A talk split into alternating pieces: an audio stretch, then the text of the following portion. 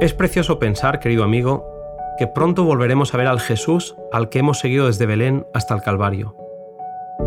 En este capítulo, Jesús presenta la misión de la Iglesia. Id, enseñad a todas las naciones.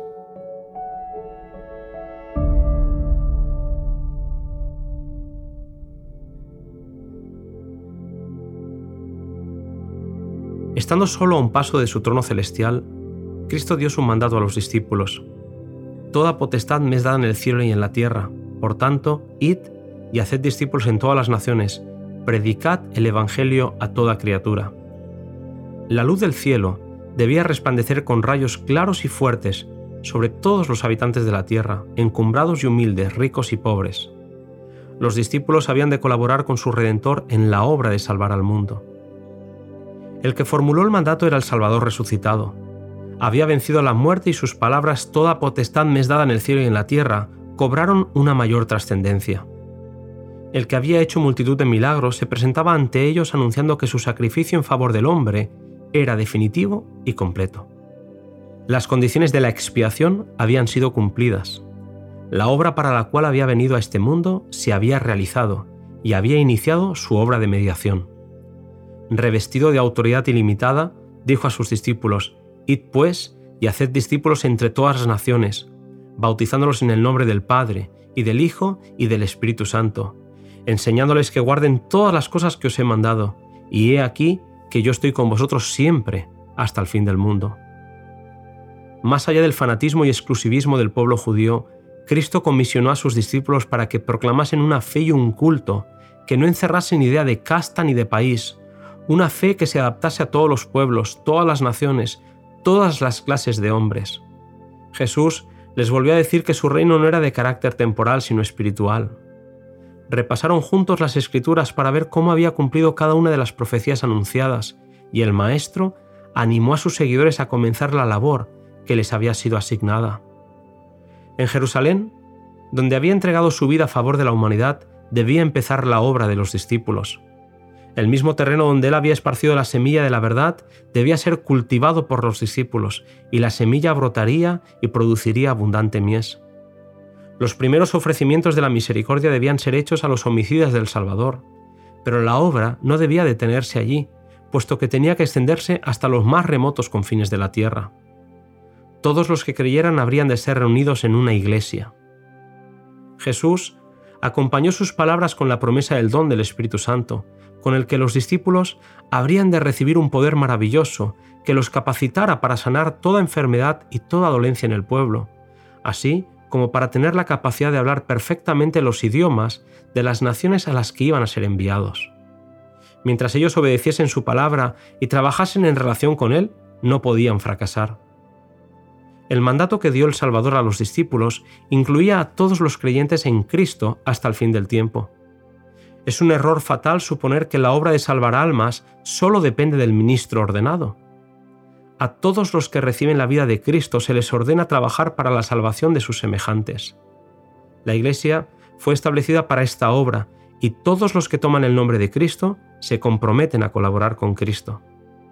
Cualquiera sea la vocación de uno en la vida, su primer interés debe ser ganar almas para Jesús. El ministerio no consiste solo en la predicación, ministran a aquellos que alivian a los enfermos y dolientes, que ayudan a los menesterosos, que dirigen palabras de consuelo a los abatidos y a los de poca fe. Cerca y lejos hay almas abrumadas por un sentimiento de culpabilidad. No son las penurias, los trabajos ni la pobreza lo que degrada a la humanidad, es la culpabilidad, el hacer lo malo.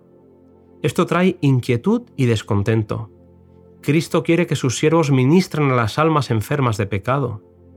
En un lenguaje precioso, Elena White nos recuerda que el obrero más humilde, movido por el Espíritu Santo, tocará cuerdas invisibles cuyas vibraciones repercutirán hasta los fines de la tierra y producirán melodía a través de los siglos eternos.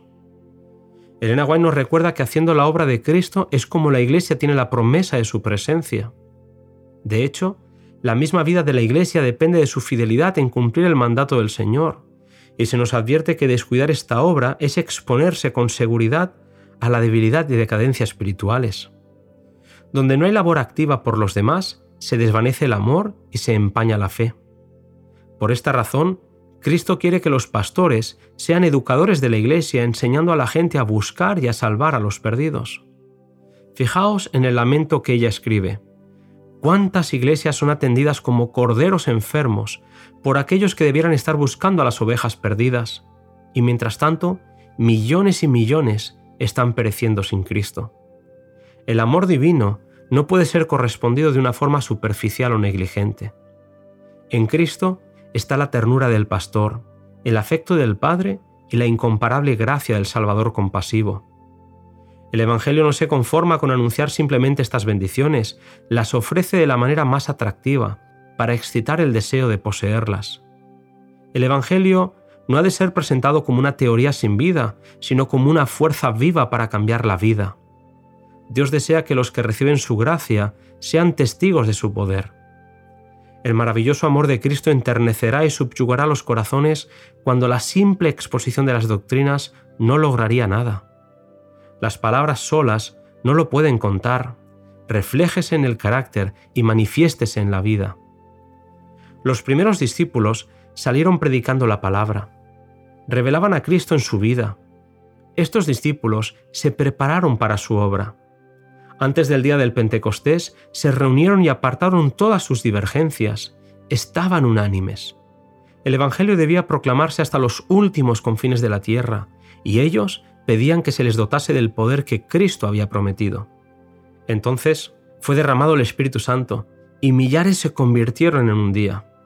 Así también puede ser ahora. En vez de las especulaciones humanas, predíquese la palabra de Dios. Los discípulos habían de enseñar lo que Cristo había enseñado. Ello incluye lo que Él había dicho, no solamente en persona, sino por todos los profetas y maestros del Antiguo Testamento. Excluye la enseñanza humana, no hay lugar para la tradición, para las teorías y conclusiones humanas, ni para la legislación eclesiástica. Ninguna ley ordenada por la autoridad eclesiástica está incluida en el mandato. Pongan a un lado los cristianos sus disensiones y entréguense a Dios para salvar a los perdidos. Pidan con fe la bendición y la recibirán. El derramamiento del Espíritu en los días apostólicos fue la lluvia temprana, y glorioso fue el resultado, pero la lluvia tardía será más abundante.